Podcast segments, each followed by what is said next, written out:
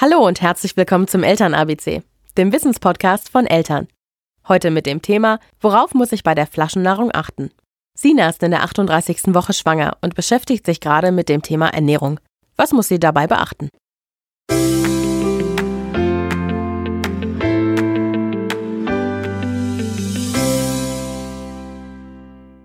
Hallo, ich bin Sina. Ich bin jetzt ähm, zum zweiten Mal schwanger.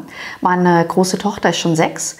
Insofern fangen wir noch mal ganz von vorne an, ähm, um uns mit dem Thema Baby, Schwangerschaft, Geburt zu beschäftigen. Und ähm, in der 38. Woche, in der ich mich jetzt befinde, beschäftigen mich gerade die Themen Stillen. Ähm, wie wird das funktionieren? Wird es besser, schlechter funktionieren als bei meiner großen Tochter? Was ist, wenn ich zufüttern muss oder vielleicht ähm, ganz auf Flaschennahrung ähm, mich verlassen muss? Was muss ich dabei beachten?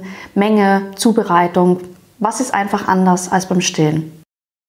Unsere Hebamme Wiebke Klug hat dazu ein paar Tipps parat.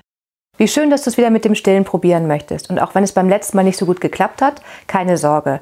Du weißt ja schon, wie es funktioniert und nur dein Baby muss es lernen. Lass dir Zeit und nimm dir Ruhe, das ganz in Ruhe auszuprobieren. Wenn es doch nicht funktionieren sollte, ist es auch nicht schlimm, Nahrung zuzufüttern oder ganz auf Pulvermilch umzuschwenken.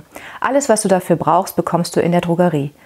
Es muss auch nicht das teuerste Pulver sein und wie man es anrührt, findest du auf dem Beipackzettel. Das ist sehr individuell für jede Marke, deswegen kann ich da gar keinen guten Tipp geben. Dort findest du auch die Flaschen und es gibt Glasflaschen oder Plastikflaschen. Wofür du dich entscheidest, ist Geschmackssache. Der große Unterschied besteht in den Saugern. Die sind unterschiedlich geformt und welches da der richtige ist für euch, das müsst ihr ausprobieren. Vielleicht mag dein Baby lieber so einen Sauger oder diesen Sauger. Das könnt ihr einfach ausprobieren. Das Pulver mischst du an mit abgekochtem Wasser. Und mein Tipp für die Nacht ist, eine Thermoskanne zu besorgen. Die sollte neu sein und noch nicht mit Kaffee oder Tee äh, gefüllt sein. Und dann kannst du immer die passende Menge abgekochtes Wasser einfüllen.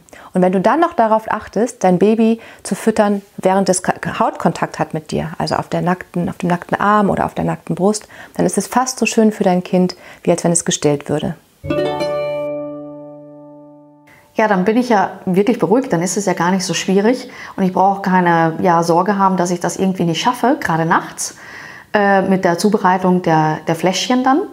Ähm, ich habe von einer Freundin noch erfahren, es gibt sowas wie so einen Fläschchenzubereiter.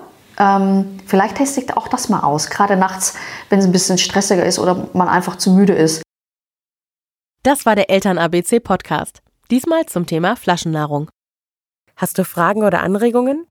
Dann schreib uns gerne eine E-Mail an podcast.eltern.de. Und wenn dir der Podcast gefallen hat, dann geh zu iTunes, bewerte uns mit 5 Sternen und hinterlasse einen Kommentar. Wir freuen uns, von dir zu hören.